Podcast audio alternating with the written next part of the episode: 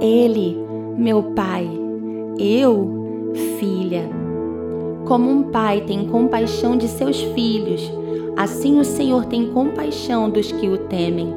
Pois ele sabe do que somos formados, lembra-se de que somos pó.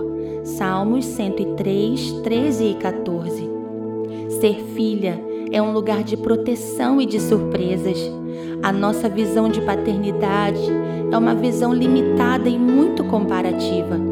Geralmente, quando se fala em paternidade, nossa memória aponta para o nosso gerador biológico, para o pai que tivemos.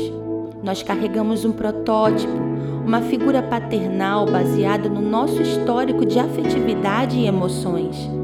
Se nossas necessidades físicas, biológicas e emocionais como filhos forem bem supridas, então a imagem paternal que carregamos é positiva.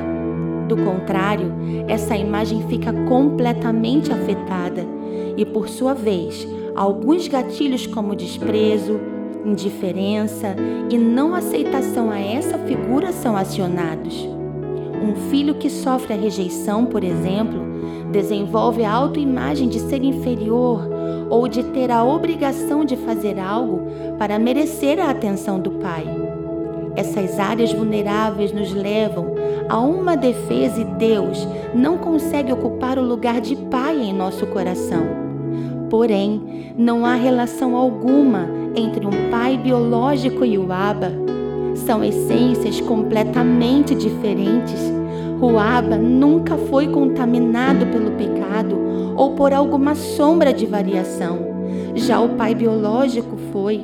O pecado deformou, transtornou e transformou todas as virtudes paternas que vieram de Deus em essências caídas. Toda a paternidade física precisa ser reconstruída em Deus.